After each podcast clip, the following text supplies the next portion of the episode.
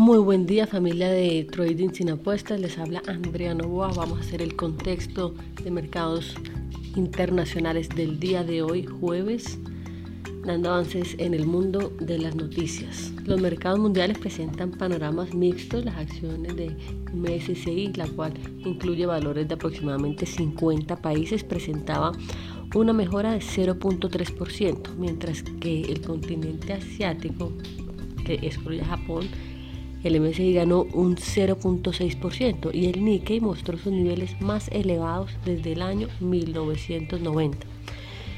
En Estados Unidos, luego de que simpatizantes del actual mandatario Donald Trump irrumpieran en la sede del Capitolio de Estados Unidos, el Congreso estaba dispuesto a formalizar lo que sería la ratificación de la victoria electoral del demócrata Joe Biden.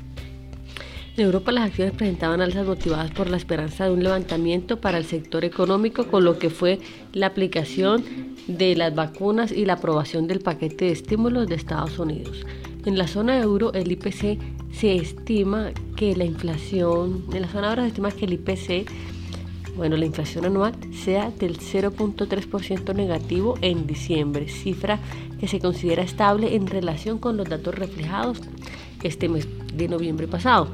En Reino Unido, las empresas del sector de la construcción registraron un alza para el mes de diciembre.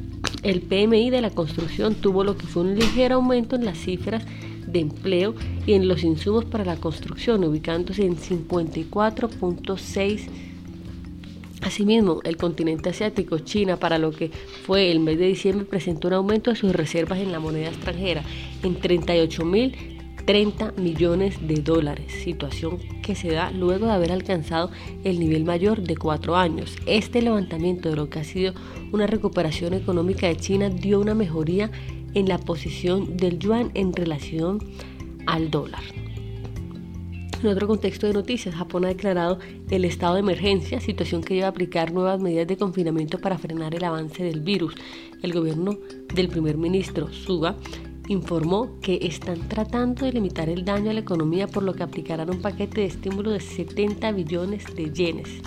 En las materias primas, el petróleo presentó subidas en precio impulsadas por la caída de existencias de Estados Unidos y la decisión que tomará Arabia Saudita de hacer un recorte en la producción por los dos meses siguientes, para el mes de febrero y el mes de marzo. Se hará un recorte de un millón de barriles de petróleo por día. Esto mencionó Arabia.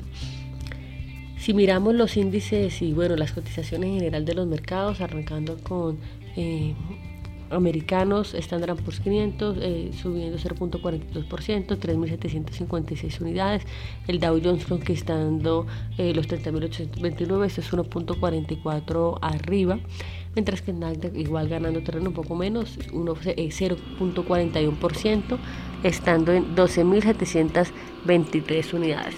Por otro lado, el IBEX cotizando en negativo un poco, 0.37% abajo, eso es 8.318 unidades y el DAX alemán en aumento 0.45%, 13.954 es su valor.